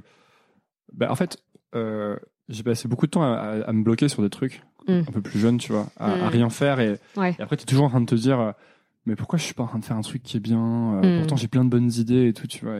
Il y a plein, de, il y a beaucoup beaucoup de gens qui m'écrivent de plus en plus. D'ailleurs, désolé, je peux plus répondre à tous mes- vos mails, mais c'est plutôt cool. Mais et euh, souvent c'est ça, c'est euh, il y, a, y a une telle réflexion, tu es dans une telle introspection, Ouais, ouais. c'est permanente de euh, Ouais. mais est-ce que je vais y arriver, de peur, etc. Qu'en fait, Tu le fais pas. Tu le fais pas. Et du coup, c'est il y a rien de plus. euh, Enfin, ça te rend vraiment malheureux parce que tu passes du coup non seulement tu passes ton temps à te prendre la tête, mais en plus t'as jamais- t'as même pas la satisfaction de le faire Non, et, et l'aventure qui va avec. Donc maintenant, ouais, moi je, je fais carrément attention à ça. Et en fait, dès que j'ai envie de faire un truc, je le fais. Ouais, mais je pense que c'est une bonne philosophie.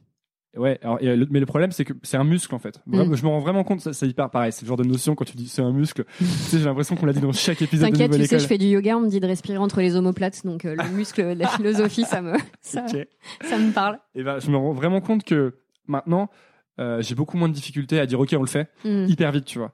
Alors qu'avant, euh, j'avais beaucoup plus de mal. Je sais que parce que j'avais toutes les idées de que- mais, mais si ça rate, tu vois, si je fais un film et que c'est le film le plus nul de tout le festival, bah tout le monde va voir que c'est le film le plus nul. Ouais, Et en fait, c'est d'une quand je fais des trucs nuls, en fait, personne les voit, personne m'en parle, jamais- m'en parle jamais. ouais. Et les gens voient que les trucs cool.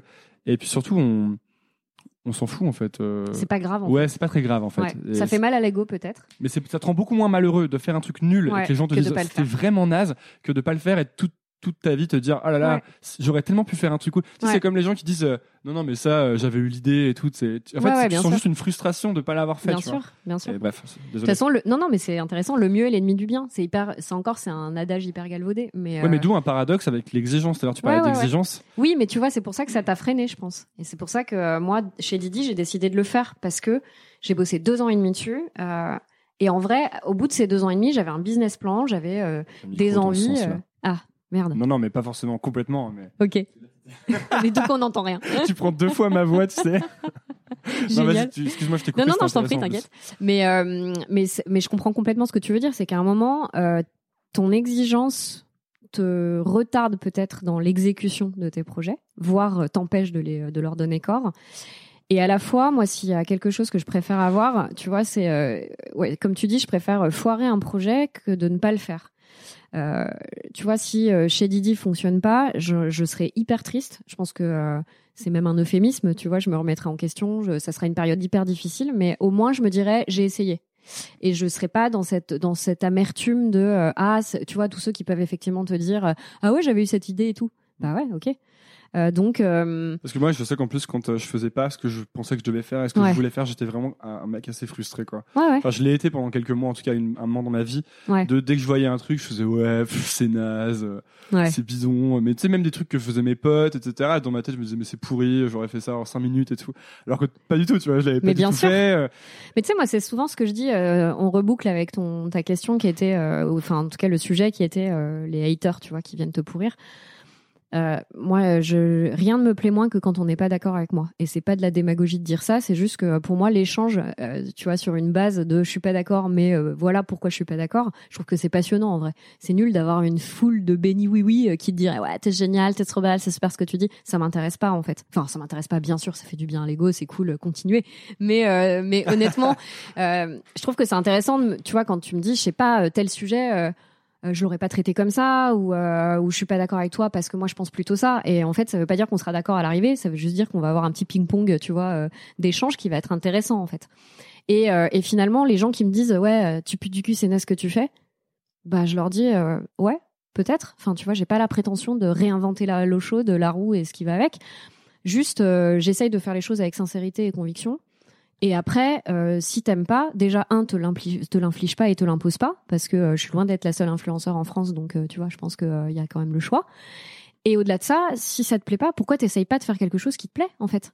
Tu vois Et et ça, je le dis souvent, franchement, ceux qui disent ton blog il est naze. Mais peut-être qu'il est naze. Moi, j'ai jamais dit l'inverse, tu vois. Je suis pas en train de dire que ce que je fais c'est vraiment la huitième merveille du monde. Juste, si ça te plaît pas, fais quelque chose qui va te plaire. Et ça, c'est un truc, euh, tu vois, pour reboucler sur les gens, euh, encore une fois, les haters, etc. Euh, typiquement chez Didi, donc j'ai fait un financement participatif parce que euh, le financement, euh, bon, j'ai été à la banque hein, euh, deux secondes 30 pour rigoler. Donc j'ai expliqué euh, au banquier que j'étais influenceur et que je voulais 60 000 euros. Donc là, le mec a bien rigolé, hein, il s'est tapé les cuisses et euh, c'était pas un mec désagréable, hein, je veux dire, il s'est intéressé sincèrement à ce que c'était que l'influence, etc. On a eu une discussion assez intéressante, mais il m'a dit, bah voilà, moi en fait, euh, pour moi, c'est pas viable en fait. Je connais pas ton business. Euh, euh, tu me montres un, tu me montres. C'est pas euh, viable ou je connais pas ton business je connais pas ton business et euh, surtout. C'est deux choses vraiment différentes. Oui, mais euh, si tu veux, globalement, j'ai deux bilans. Tu sais bien qu'en France, si t'en as pas trois, c'est mort. t'es- T'existes pas au regard de la comptabilité, Ouais. de la fiscalité. Euh, donc, en gros, si tu veux, le type, il voyait mes revenus qui peuvent être hyper aléatoires. Et pour lui, du coup, c'était pas stable. Et euh, il se disait, bah, si je lui file 60 000, euh, c'est beaucoup trop par rapport, tu vois, à son rythme de revenus, en tout cas. Donc, euh, voilà, il m'a dit, écoute, euh, t'es sympa, je te prête 10K. euh, bisous quoi. Ouais, bon, cool, Bon, c'est mieux que rien, tu vois, c'est Mm. un bon début. Euh, mais je l'ai pas fait du coup. Et ce que j'ai fait, c'est que j'ai été euh, bien sûr euh, taper maman, euh, qui euh, qui a une qui a pas du tout d'argent, la pauvre. Euh, bon, je vais pas rentrer dans les détails si tu veux, mais elle a mis un tout petit peu d'argent de côté pour sa retraite, euh, qu'elle touchera. euh, je crois qu'elle touchera 800 et quelques euros à la retraite si tu veux. Donc c'est un sujet. Donc je lui ai dit, écoute, euh, t'es pas encore à la retraite, s'il te plaît. Euh, promis, je te les rends. euh, voilà. Donc elle m'a prêté un peu d'argent. Pardon. Et puis, euh, ben, j'ai la chance d'avoir des super amis euh, euh, entrepreneurs aussi et qui croient beaucoup en l'entrepreneuriat et qui m'ont euh, donné euh, ben, les trois quarts, enfin donné, prêté, euh, le lapsus, tu sais. Ouais, ils m'ont donné, Euh, ils m'ont prêté, euh, ils m'ont permis d'investir en fait. Donc ça, c'était euh, c'était génial. Et puis euh, la petite partie qui me manquait, je me suis dit, enfin c'est mes coachs hein, d'entreprise qui m'ont dit pourquoi tu fais pas un financement participatif? Il te manquait combien? Il me manquait 15 000. Ok. Et je me suis dit, j'avais pas du tout envie. Parce que moi, dans la vie, j'aime pas demander. C'est quelque chose qui me coûte beaucoup. Euh, je suis quelqu'un d'assez indépendant. Et pour moi, demander, c'est quelque part se mettre en position de faiblesse et en tout cas de, euh, de devoir rendre quelque chose, que ce soit des comptes, de l'argent, tu vois, euh, quelque chose. Ça, tu le penses rationnellement ou, c'est. Enfin, tu, tu penses que objectivement demander c'est se mettre en position de faiblesse ou tu te sens en position de faiblesse quand tu demandes? Euh, C'est intéressant parce que pour le coup c'est un truc que moi je, je réfléchis beaucoup à ça, tu vois. Ouais. Est-ce qu'il faut demander faut- Par exemple, euh, exemple euh, qu'on prendre par rapport à Nouvelle École, encore. Il est Euh, nombriliste. non, mec. mais ouais, complètement, complètement. Non, mais en- par exemple, parfois, je vais. La, la meilleure, la meilleure façon pour moi d'avoir des invités sur Nouvelle École, des invités que, que j'ai vraiment envie d'avoir, c'est généralement que les gens que j'ai invités leur disent, eh, viens, parce qu'ils les connaissent beaucoup mieux que moi, tu vois. Hmm. Euh, sauf que euh, j'ai pas trop envie de demander. Euh, Parce que ça, j'ai l'impression de demander un service, que la personne ça la Mm. met, euh, ça, ça la met un peu en porte-à-faux, et puis ensuite euh, je lui dois quelque chose, ou tu vois ce que je veux dire? Et en même temps, quand je demande, il y a des gens qui sont trop contents et qui me disent mais carrément, je vais lui demander, je vais lui proposer de venir, et, souvent ça donne des lieux à- Ouais. à, des gens que j'aurais jamais pensé pouvoir avoir sur Nouvelle École, tu vois. Hmm. Et donc tout- pour ça que je te pose cette question. Mais hum, toi, Nouvelle École, c'est un peu le concept est différent. Je veux dire, tu as une émission euh, qui a du contenu, il y a du fond, il y a du sens. Après, t'aimes ou t'aimes pas, là n'est pas la question. Mais en attendant, tu peux avoir une légitimité en- par- ce travail que tu fais à aller proposer, tu vois, à telle ou telle personne que t'aimerais euh, avoir dans ton émission. Euh, Enfin, tu vois, si c'est Mm. toi qui m'avais contacté, ça m'aurait pas choqué en fait. Euh, je, tu vois, je, je- si je connaissais pas Nouvelle École, j'aurais été me renseigner un peu pour voir si j'avais envie de participer. Ou euh, là, comme c'était le cas, euh, j'aurais accepté parce que je connais, j'apprécie et voilà. Donc euh, là, ce qui est difficile, c'est quand tu vas demander de l'argent Mm. euh, et que tu ne vas pas rendre, puisque c'est le principe du financement participatif. Donc en fait, Ouais, si tu veux, il a fallu euh, déjà bien expliquer le concept parce que euh, c'est difficile un appartement pour créer du, du sens. Ça veut tout dire et ça veut rien dire. C'est novateur, c'est cool. Et à la fois, du coup, t'as pas de projet de référence sur lequel tu peux t'appuyer et dire, bah voilà, ça va se passer comme ça. Et voilà ce que je vais faire. Donc, c'est que de la théorie. Ensuite, il y a toute une partie, tu vois, l'événementiel qui concerne beaucoup les influenceurs. Donc Ulule, c'est pas les influenceurs. Enfin, ça peut être les influenceurs, mais c'est aussi des lecteurs. Et donc, qu'est-ce qui fait qu'un lecteur va se sentir concerné par ce projet? Tu vois, il se dit, bah c'est cool, la meuf, elle fait un appartement pour faire des événements avec des influenceurs. Et où est-ce que je suis dans l'équation, tu vois? Et ils ont raison. Donc euh, l'idée, c'était de leur expliquer que moi, je voulais aussi créer un lieu pour pouvoir les rencontrer, pour tu vois, faire tomber un peu la frontière du virtuel.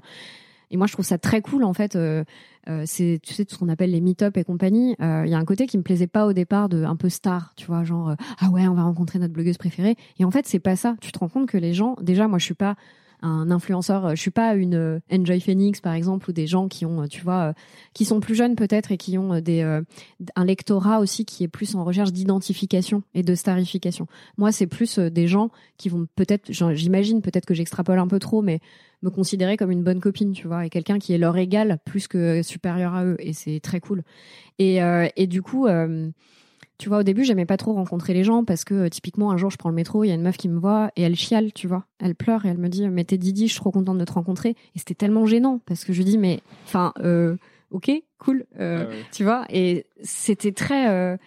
Euh, Ouais, ça m'a mis super mal à l'aise parce qu'en fait, euh, je, encore une fois, j'invente pas le vaccin contre le sida, tu vois. Donc la meuf pleure en me disant, je suis trop contente de te rencontrer. Ouais, tu dis souvent ça, mais tu sais, euh, les acteurs euh, qui jouent dans des films, ils inventent pas le vaccin contre le sida non plus. Quoi. Ouais, Ils mais- juste devant une caméra. Et ils Bien font- sûr, ils mais tu euh, sais, acteur, c'est le tampon vu à la télé, quoi. Quand même, Ouais, euh, voilà. Et puis, c'est acteur, c'est aussi un vrai métier, tu vois. C'est, euh, en tout cas, c'est plus valorisé que blogueur. Donc, Bah, il y a- euh, il y, a peu de choses plus valorisées qu'acteurs de toute façon. ouais, c'est peu clair. Le, le sommet de la pyramide. Ouais, c'est clair. Mais tout ça pour dire que euh, ce lieu, je me suis dit aussi que j'avais envie d'en faire un lieu pour créer des événements pour euh, aussi les lecteurs. Et parce que tu vois, alors ça, bon, euh, c'est terrible. Je, je, je suis toujours dans la digression. Mais Dans la digression, que pour pardon. ça. Moi, je, je suis très content. C'est beaucoup plus intéressant généralement ce que les gens disent. c'est pas c'est pas mes questions qui amènent les trucs intéressants. C'est bah si, je pense, suite, ça déclenche quand même. C'est le point Ah, de départ. merci, merci. Non, mais vraiment. mais euh, bon, en tout cas, pour essayer de rester cohérent, si tu veux, globalement, euh, je trouve ça cool de rencontrer euh, les, euh, les gens qui te suivent parce qu'en fait, on leur doit beaucoup. On oublie aussi euh, souvent que, tu vois, ça, reboucle un peu avec ce qu'on disait tout à l'heure. Si tu produis un contenu qui est pas écouté, vu, lu, ben en fait tu le fais pas parce que euh, parce que sinon euh, enfin ça n'a pas d'intérêt en fait de le publier. Donc euh, donc bah moi je suis euh, hyper reconnaissante en fait euh, de toutes ces personnes qui euh, me suivent euh, qui me laissent des commentaires euh, qui euh, même si c'est pas euh, tu vois il y en a qui me disent ouais je laisse pas de commentaires parce que si c'est juste pour mettre euh, c'est cool ou tu vois je vois pas l'intérêt. Je dis bah si en fait je trouve ça chouette parce que euh, quand tu passes du temps à travailler sur un sujet c'est toujours euh, intéressant d'avoir un retour. Et ce retour j'avais envie euh, tu vois de, de l'avoir aussi dans le dans la vraie vie et j'avais envie, alors ça, ça reboucle un peu avec toute la partie marketing. Moi, aujourd'hui, je crois beaucoup en la micro-influence. Euh, c'est un terme aussi qui commence à être bien à la mode. Les En fait, niches, euh, c'est ça, ou- En fait, euh, avant, les marques, elles avaient tendance à aller sur le top, euh, je vais te dire, top 10 influenceurs. Donc, euh, ça donne effectivement euh, des euh, meufs ou des mecs hyper connus qui ont des grosses communautés et qui euh, travaillent beaucoup. Donc, euh, il y a peut-être une petite cacophonie qui peut s'installer. Euh, Tu vois ce qu'on disait Toi, tu disais, euh, ouais, parfois, je me demande euh, la légitimité de ce mec-là ou de cette meuf-là de parler de tel ou tel produit. Parce non, non, que... c'est même pas ça. Je me demande juste si, en fait, c'est même pas leur légitimité non, mais pour si, en si parler. tu t'y retrouves, en fait, Ouais, toi. ou si eux ils s'y retrouvent, si, Ouais. ça les intéresse, tu vois, ou pas. Ouais. Donc, moi, je suis assez d'accord. Je pense que on a la chance d'avoir, tu vois, un outil qui est hyper euh, démocratique et qui peut euh, euh, être euh, pris, euh, enfin, qui peut être accaparé par n'importe qui, quasiment, si tu veux. Tant que euh, après, bon, ça, demande un peu plus de subtilité, hein. Toi-même, tu sais. Mais, euh, mais voilà. Et, et t'as beaucoup de communautés, tu vois. Par exemple, 10 000 euh, followers sur Instagram. T'as des, des annonceurs qui vont te dire, euh, ouais, c'est moi, je préfère 150 000 parce qu'ils sont encore dans des schémas classiques, tu vois, de d'achat média. Et euh, évidemment, ils se disent que 150 000, c'est plus que 10 000. De fait, ça l'est. Néanmoins, euh, moi, je préfère une petite communauté euh, qui va avoir un bon engagement avec un lectorat fidèle et qui va suivre, plutôt qu'une grosse communauté qui va pas forcément être pertinente en fait dans la manière dont elle aborde ces sujets, parce qu'il y en a trop et que du coup, encore une fois, ça crée une sorte de cacophonie qui, euh, du coup, enlève un peu de, de sincérité peut-être, ou en tout cas, du moins en apparence, euh, avec les lecteurs. Donc c'est vraiment intéressant ça. Si c'est quelque chose dont parle beaucoup un auteur que, dont j'ai beaucoup lu les livres à un moment qui s'appelle Ryan Holiday, qui est un américain qui a bossé pour American Apparel, etc. Et euh, qui parle beaucoup de justement de ces micro-influenceurs et de en fait tous ces bouquins c'est souvent des bouquins de marketing Mhm. pour t'expliquer comment je sais pas promouvoir tes œuvres etc.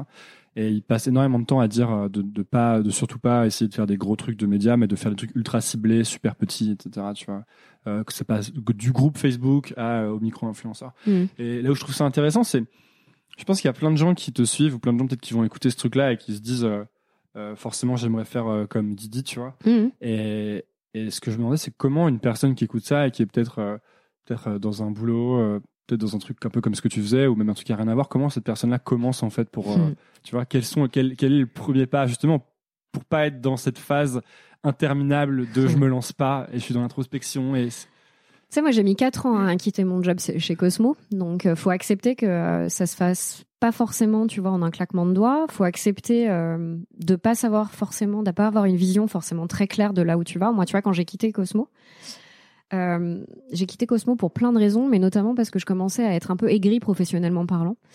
Et, euh, et je me disais, non, je suis quand même un peu trop jeune pour, pour ça. ça veut dire quoi, écrit Ouais. Euh, je m'épanouissais plus dans mon quotidien de, euh, de rédac chef du site pour plein de raisons. Et euh, ouais, je me ternissais un peu, tu vois, je me je sais pas, mon quotidien faisait un peu moins sens en vrai. Euh, sauf que je, je, tournais le problème dans tous les sens et je me disais mais je peux pas partir. Enfin, je veux dire, j'ai un blog, c'est cool, mais euh, je fais du conseil, c'est cool, mais euh, je je peux pas. Tu vois, moi quand quand je posais une équation, euh, déjà je suis très nulle en équation comme tu l'auras compris, mais au-delà de ça, je me disais ok donc c'est quoi mes revenus? Comment je vais pouvoir gagner de l'argent? Parce qu'aujourd'hui j'ai ça, mais il faudrait que j'ai plus et donc comment je peux avoir plus? Bref, tu vois, il y avait plein de questions.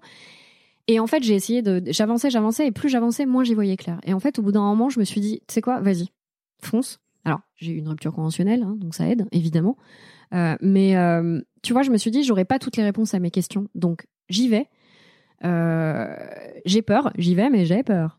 Belle référence. Tu connais, tu connais pas, t'es trop jeune. Ça me dit quelque chose. Ouais. Bon, bah, on, tu sais quoi, je donne pas la réponse. Tu feras un petit teasing. Euh, voir, ouais, je, ouais, je, te donnerai la réponse en off, mais pas sur le. J'écoute l'épisode euh, en x2 pour le coup parce que tu sais, je, note toutes les références et souvent je connais pas ce que les gens disent. tu sais, pendant l'épisode, je fais genre ouais ouais, je connais. tout, Alors tu verras, ça c'est une, c'est une référence archiculturelle. Okay. Ah ouais, genre gros level de culture. Donc tu y es allé quoi. Ouais, j'y suis allée et en fait, euh, tu vois, c'est comme pour tout ce que j'ai entrepris. Je pense que euh, ce qu'on disait aussi un peu tout à l'heure ensemble, euh, le mieux est l'ennemi du bien et, au-delà de ça, t'auras jamais toutes les réponses et si tu les avais, peut-être que tu le ferais pas en fait. Tu vois, moi, si on m'avait dit que que que je bosserais autant, je suis quelqu'un qui bosse beaucoup, mais alors avec chez Didi, je pense que là, on frôle un niveau catastrophique de boulot. et si on m'avait dit ça, je suis très fatiguée aujourd'hui, mais tu vois, si on m'avait dit que j'allais bosser autant, peut-être que je me serais dit non, oublie, enfin, tu vois, tu, tu, tu vas pas avoir euh, assez de ou tu vois euh, euh, peut-être des, des freins que j'ai rencontrés pendant ce truc-là et que j'ai identifiés après coup. Si je les avais identifiés avant, j'y serais peut-être pas allée. Donc finalement, c'est bien, tu vois, ces gens, moi j'en rencontre bah tu vois, euh, par exemple, le jour où les meubles ont été livrés, euh, ben moi le, la moitié rentrait pas dans l'ascenseur, je suis au sixième étage. Donc là, tu te retrouves avec 25 colis de meubles hein, qui pesent 3 tonnes et, euh, et tu te dis d'accord. Donc c'est rien si tu veux en soi, c'est anecdotique. Mais quand tu multiplies par X, hmm. tu arrives à des choses où tu te dis bon voilà quoi. Ou tu vois par exemple, moi j'ai signé le bail de locatif en avril 2017 pour ce pour ce lieu et en juin, fin juin, tada, on a eu un échafaudage sachant que le lieu repose en grande partie sur la vue. Euh, je t'invite à venir quand tu veux euh, pour, pour voir. On a une super belle vue magnifique sur les toits de Paris. Et euh, c'est aussi ce qui plaît dans ce lieu-là, si tu veux, c'est que c'est assez apaisant comme, comme vue. Et c'est évidemment ce qu'on vend aussi à nos clients. Si tu veux, quand on organise un événement chez Didi, on dit que bien sûr. La panique. Et là, si tu veux, tu vois l'échafaudage. Et tu dis mais c'est une blague, j'ai jamais été prévenu, le proprio m'avait pas dit. Euh, on dirait un truc dans un film un peu. C'est horrible, c'est horrible. Donc ça par exemple, l'échafaudage est quand même resté de fin juin à mi-septembre je crois. Donc on a eu quand même beaucoup beaucoup d'événements, euh, à part au mois d'août où tout le monde est parti. Mais si tu veux, nous, moi c'était l'ouverture du lieu. Et tu sais très bien que t'as pas, pas le droit de te planter. C'est-à-dire que l'ouverture c'est crucial. Et là tu te dis ok, donc j'ai un échafaudage, voilà. L'ascenseur il est tombé en panne un nombre incalculable de fois. Et, et tu vois tous ces trucs là en fait, tu te dis tu vois, on en parlait avec mon mec euh, la dernière fois, c'est assez marrant. Il me dit, euh, faut que tu relances le proprio et euh, sur l'ascenseur qui devait être là, il est totalement refait, si tu veux, remis aux normes. Et il devait être livré le 3 mars, puis le 15 mars. Là, il doit être livré aujourd'hui, donc on va tous toucher du bois, n'est-ce pas, pour qu'il soit livré, puisque demain j'ai un gros événement avec une trentaine de personnes dans le lieu. Et euh, évidemment, si tu veux, la cliente, elle nous met la pression parce qu'elle nous dit, bah moi, euh, je veux un ascenseur. Vous êtes au sixième, les gars, il euh, y a pas moyen, tu vois. Et donc toi, bah bien sûr que tu as envie d'avoir un ascenseur déjà pour toi parce que tu montes quand même à pied tous les jours depuis un mois et demi.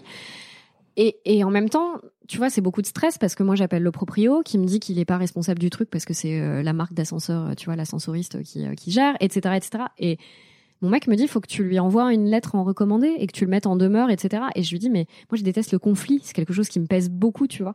Et je lui ai déjà fait une mise en demeure au proprio justement pour l'échafaudage et pour d'autres problèmes qu'on a eu euh, en juin. Et euh, c'est dur en fait. Et, euh, et, le, et si t'avais su que ce serait difficile. Voilà, mon mec m'a dit en particulier sur ce point-là, tu vois, tu me demandes un exemple, il me dit mais est-ce que on est-ce que tu l'aurais loué ce lieu si tu t'avais su tout ça? Et franchement non, je l'aurais pas loué. Donc ce que tu dis c'est que c'est bien de finalement pas avoir les réponses à tes questions. Exact, pas toutes. Faut pas se lancer. Je dis pas qu'il faut se lancer bille en tête parce que tu vois aujourd'hui il y a une espèce de grosse tendance de fond qui dit ouais euh, réalise-toi just do it l'entrepreneuriat c'est génial. Alors oui c'est génial l'entrepreneuriat mais je pense que c'est pas fait pour tout le monde. Euh, tu vois dans mon entourage j'ai plein de copains euh, qui sont entrepreneurs et qui y arrivent très bien. J'en ai d'autres qui sont lancés un peu tu vois en se disant euh, ok j'y vais un peu bille en tête et euh, et ça marche pas toujours Et puis il y en a plein d'autres qui sont salariés, qui sont très contents d'être salariés. Et je pense que c'est bien aussi, tu vois, de pas toujours euh, décrédibiliser le salariat. T'as des gens euh, qui sont en salarié, enfin salariés et qui sont très heureux, quoi. Et, euh, Ouais, D'autant que quand, quand on t'écoute, euh, euh, tu t'es pas lancé toi directement. Quoi. T'as Non. hyper longtemps avant Mais de te bien lancer. sûr, et en plus, clairement. Et en plus, ce qui est vraiment intéressant aussi, c'est que tu travaillais pas au McDonald's. Non, Tu travailles dans un truc qui est quand même finalement en rapport assez, Ouais. assez étroit avec euh, ce que tu fais actuellement. bah parce qu'ils sont venus me chercher. C'était les belles plus, histoires des internets chercher, au ouais, début, ça, tu sais. Euh, mais Mais du coup, euh, euh, ouais, tu vois, quand je te demandais qu'est-ce que une personne peut commencer à faire, c'est vrai que je pense que la réponse c'était peut-être pas. euh, se lancer tout de ouais, suite. genre quitter. Moi, je pense que c'est jamais une bonne idée ce truc-là, tu vois. Ouais, parce que tant que t'as pas encore tant que t'as pas essayé de faire le truc quotidiennement pendant un certain temps en tout cas tu peux pas vraiment savoir si t'aimes bien tu vois ouais, je suis d'accord. tu peux pas le savoir parce que t'es dans un fantasme de moi je croyais que j'avais trop envie d'avoir une boîte et de gérer ma boîte T'as ce fantasme-là, t'as le fantasme de ce que tu peux voir ou de ce que tu veux voir. Typiquement, euh, Instagram, pour ça aussi, c'est on- c'est souvent décrié. C'est-à-dire que moi, évidemment, que je montre plutôt les moments sympathiques de ma vie, parce qu'en plus, je suis quelqu'un, encore une fois, d'optimiste et je suis pas quelqu'un à ruminer le négatif. Et surtout, le négatif, j'estime que j'ai pas envie de le diffuser, de le propager, si tu veux. Donc, typiquement, quand je suis en galère, euh, tu vois, là, par exemple, avec la CIPAF, j'étais en galère en début d'année.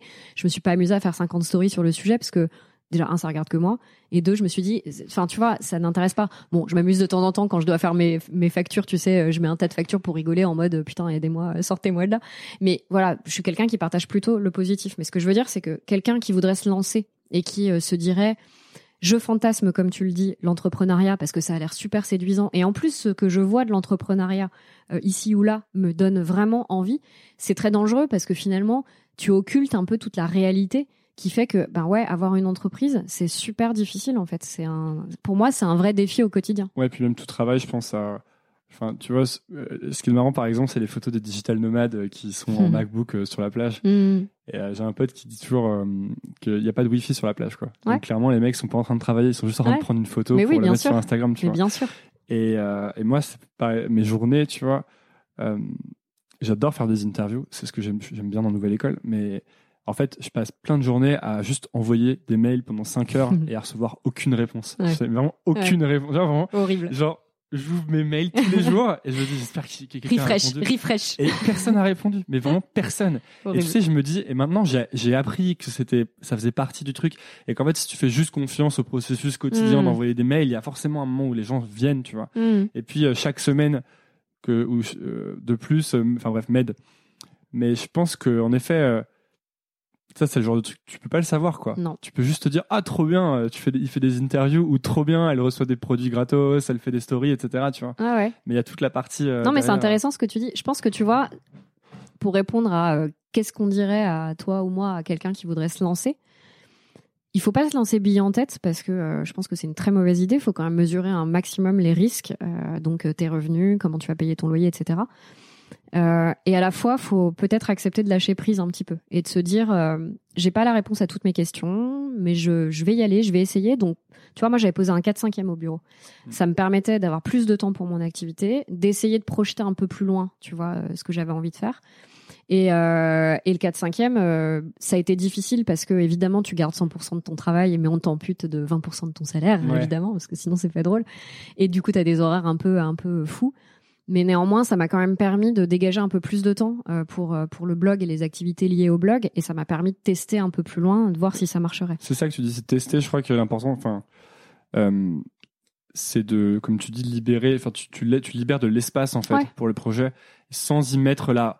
Je crois que le, moi, le truc que j'ai beaucoup fait, qui m'a empêché à- à- souvent de lancer les, les choses que j'avais envie de lancer, c'est le l'attente Ouais. par rapport à ce que tu vas lancer. Tu Mm. vois. En fait, tu, quand t'es gamin. Tu, tu te dis jamais, euh, quand tu commences par exemple à jouer de la guitare, tu te dis jamais, euh, comme ça en plus, euh, dans deux ans, euh, Ouais. j'aurai un groupe et euh, je ferai des concerts et peut-être qu'on peut gagner X euros par mois. Tu vois ça. tu te dis pas du tout ça, tu te dis juste Ouais. ah trop bien, je vais faire de la guitare. Et, et en fait, c'est ça que tu perds un peu parce que maintenant Ouais, mais si pourquoi tu le perds? Parce que perds parce que Parce que t'as pas un loyer à payer quand t'as quand t'as 8 ans et que tu te mets à la guitare et que tu vois, il y a aussi une réalité. ouais mais genre comme tu dis, tu peux avoir un loyer à payer et, et au lieu par exemple de de regarder euh, je sais pas Family Guy, tu Mhm. peux euh, jouer 20 minutes de guitare, tu vois. Je suis Donc en fait, d'accord. t'as toujours de l'espace à trouver quelque Ouais, part. bien sûr. Toujours. Ah mais ça c'est évident. Mais euh, mais t'as quand même une réalité euh, économique, euh, Ouais, ouais, tu vois, quotidienne que t'es obligé hein. d'envisager. Je crois que pour moi, j'ai l'impression qu'elle est plutôt sociale la pression qu'économique parce que Bon, elle est double. Je, comprends ce que tu veux dire quand tu dis qu'elle est sociable. Tu vois, euh, moi j'ai un petit sujet en ce moment, c'est que euh, j'approche de la quarantaine et euh, je suis toujours locataire, toujours dans deux pièces. Je peux pas acheter. j'ai pas de projet d'achat, voilà. Et quelque part, je me dis ouais, bon, je suis un peu loin, tu vois, dans le sens socialement parlant, je suis pas très établie, on pourrait dire. Et à la fois, je me dis et pourquoi? Pourquoi je réagis comme ça, tu vois? Euh, Est-ce que j'ai besoin de plus? Alors oui, j'aimerais bien un trois pièces pour mettre un peu plus de bordel, mais en vrai, cet appart, il est cool, il est petit, mais il est cool. Je m'y sens bien, et finalement, est-ce qu'il n'y a pas un côté un peu, euh, tu vois, où je, je me compare forcément à des, euh, des amis qui, qui vont plus loin que moi, en tout cas, tu vois, économiquement parlant. Et, et, et c'est bien de se recentrer aussi sur la vraie valeur des choses. En vrai, est-ce que j'ai besoin d'un appart plus grand pour être plus heureuse? Je suis pas sûre. Non, puis sans doute que euh, tes amis qui ont, sont propriétaires, quand parfois ils te voient, ils te disent oh là là, mais trop bien. Euh, ouais, peut-être. Vie, elle est libre et tout ça, tu vois. Donc je pense que, mais ça c'est plus général, tu vois. 36-15 philo. Euh, non, mais je me dis, c'est plus des réflexions euh, qui sont amenées aussi par des lectures que j'ai pu faire en développement personnel. Tu vois, moi, je suis très fan aussi de Pierre Rabhi, qui est pas du tout développement personnel, mais en tout cas, voilà, je trouve que ça participe de la recherche de sens global, en tout cas. Voilà. Et, et tout ça pour dire que quelqu'un qui voudrait se lancer, tu as, une double réalité économique qui est effectivement celle qu'on vient d'évoquer et que tu peux apprendre, euh, dont tu peux apprendre à te détacher. Euh, si tu en as envie, hein. après, euh, tu as des gens très matérialistes et c'est pas très grave. Et l'essentiel, c'est de savoir qui tu es en fait. Et ça, c'est important, tu vois. Ouais, non, le problème, c'est si tu crois que tu devrais être en train de faire un truc et que tu le fais pas. Voilà. C'est ça le souci. Exactement. Et la deuxième réalité, c'est que malgré tout, tu vois, euh, j'ai mis du temps à quitter mon job. Pourquoi? Parce que euh, bon, déjà, c'était pas une souffrance, c'était un job intéressant dans l'absolu. J'aimais bien l'équipe avec laquelle je travaillais. Voilà, enfin, il y a quand même euh, plein de choses positives. Les choses sont rarement toutes blanches ou toutes noires, si tu veux. Et c'est ça aussi qui, qui peut faire la difficulté, tu vois, des décisions que tu as à prendre. mais j'ai mis aussi du temps parce que je me disais, j'ai des charges quand même, tu vois, au quotidien. J'ai un loyer, je dois manger, j'aime bien m'acheter des fringues, j'aime bien voyager. Et donc, euh, ben, il y a un moment, tu es quand même obligé de l'entrer tu vois, de faire entrer tout ça dans l'équation. Mmh. Et donc, euh, ça, ça peut quand même te freiner euh, dans tes euh, dans tes projets entrepreneuriaux. Ouais, mais je suis pas sûr parce que pour toi, je sais pas si ça s'applique parce que même si tu avais cette pression économique qui t'a fait rester à ton travail longtemps, mmh. en fait, tu l'avais déjà lancé ton projet depuis longtemps. Oui, oui. Et en fait, c'est justement le fait de pas avoir mis de pression dessus, genre ce projet doit me faire vivre, etc. Mmh. Ou euh, ce projet doit me rendre hyper stylé du jour au lendemain. C'est ça qui t'a permis de le faire en fait pendant longtemps jusqu'au jour où c'était assez gros pour que tu te dises. Ok, j'y vais. Ouais, et je pense que le problème, c'est de se dire demain, tu vois, par exemple, tu prends un ukulélé, pour apprendre le ukulélé, tu dis demain, je dois être un je dois être trop crédible socialement en faisant que du ukulélé, tu vois. Alors que c'est impossible. Ouais. Tu peux pas te dire, euh, enfin, ça va te prendre hyper longtemps. Donc en synthèse, tu dirais qu'il faut avoir toi des objectifs euh, réalistes? Non, même pas. Non, non. En synthèse, je dirais qu'il faut justement euh, dégager de l'espace, comme tu disais, de l'espace, j'aime bien ce mot, pour explorer le truc et en essayant de justement de s'affranchir de toutes les autres considérations. Faut essayer de, de re-être un gosse en fait, tu vois, de hmm. refaire le truc juste parce que c'est marrant. T'amuser quoi. Ouais, t'amuser exactement. Parce que si tu t'amuses assez euh, pendant assez longtemps, il y a un moment où tu deviens bon, tu hmm. deviens, tu deviens compétent et tu prends confiance dans le truc. Et... Donc pas te laisser euh, bouffer trop par les contraintes, quelles qu'elles soient. Ouais. Tu vois genre. Euh, c'est surtout psychologique, je crois. Ouais. Bah de toute façon, tu pourras pas payer ton loyer avec le ukulélé a priori du jour au lendemain, tu vois. Ouais, faut voir. Ou alors vraiment. Si t'es vraiment bon, tu vois. Ouais, faut vraiment se, chauffer beaucoup.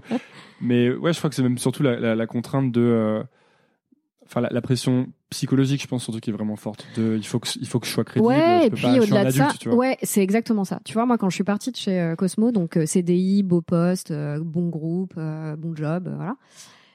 Mon père me l'a pas dit à moi directement.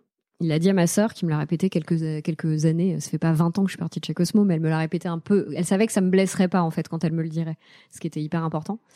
Euh, il a dit à ma sœur, ta sœur se gâche. Parce que mon père, c'est euh, un, un papa qu'il a envie que sa fille soit bien dans sa vie, et, tu vois, soit autonome et, euh, soit épanouie, et que pour lui, ça, ça, répond à des schémas, si tu veux, qui étaient, qui, enfin, qui lui parlaient à lui déjà par rapport à son époque, et puis au-delà de ça, par rapport à ses convictions et à sa vision de la vie. Et c'est ça qui est pas intéressant. Faut pas trop non plus se laisser euh, grignoter en fait par euh, justement l'autre au sens large. Et euh, parce que l'autre est pas toujours de bons conseils parce qu'il va projeter sur toi ses propres peurs et ses propres angoisses. Et, et tu vois, moi c'est vrai que quand j'ai exposé mon projet à mes parents, ils m'ont encouragé clairement, tu vois. Et encore une fois, ils m'ont aidé à financer une partie de, de mes, tu vois, de mes projets.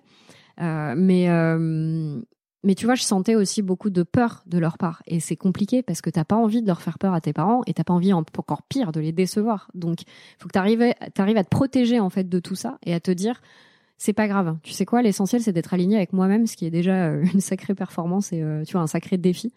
Euh, et ne pas avoir peur en fait de donner corps à tes envies. Eh ben merci. Oh là là, le truc de fou quoi. T'as vu comment j'ai fini l'épisode là J'adore. C'est. Maintenant j'essaie de penser à faire ça, tu vois. Je me dis dès qu'il lâche une punchline, bam, bam, stop. merci beaucoup Delphine merci d'être euh, venue sur Nouvelle École. Enfin Delphine, Didi, Paris, je sais pas comment. Comme tu veux. Comme Delphine, on veut. Didi. Euh, les gens qui écoutent, où est-ce que tu voudrais qu'on les envoie physiquement ou virtuellement Les deux sont possibles? Bah, où ils ont envie d'aller, c'est important déjà. Mais euh, moi, je suis beaucoup sur Instagram, j'adore les stories. Euh, je trouve que c'est hyper intéressant. Ok, donc, je euh, mettrai ton. C'est Didi Paris, ça Ouais, exactement. Donc, je mettrai ça dans les notes de l'épisode. Super. Euh, puis merci beaucoup d'être venu. Bah, merci à toi, Antonin. Merci beaucoup d'avoir écouté. Si ça vous a plu, c'est maintenant que vous pouvez m'aider. Et je vais vous dire comment. Premièrement, abonnez-vous à Nouvelle École sur votre application de podcast hyper facile. Et si vous êtes sur Apple Podcast ou iTunes, vous pouvez laisser un avis, 5 étoiles de préférence, ça m'aide beaucoup à bien référencer le podcast et à le faire découvrir à d'autres personnes. Si vous voulez me suivre sur les réseaux sociaux, c'est sur Instagram que je poste et que je suis. C'est donc underscore nouvelle école. Underscore, c'est le tiret du bas. Si vous voulez recevoir trois recommandations de ma part chaque vendredi par email, il vous suffit de laisser votre email sur le site nouvelleécole.org. N'importe quel champ d'email sur le site vous donnera accès à cette newsletter où chaque semaine je partage trois choses qui m'ont plu. Ça peut être des livres, des applications que j'utilise, des films ou des documentaires que j'ai vus. Enfin, dernière chose, si vous voulez me soutenir financièrement, c'est possible. Vous pouvez le faire via Patreon. C'est à patreon.com slash nouvelle école podcast et les dons commencent à 2 euros à peine. Et après, libre à vous de donner ce que vous voulez. Tous ces liens sont dans la description de l'épisode. Voilà, j'ai fini. Merci beaucoup et à la semaine prochaine. Nouvelle ça à l'ancienne.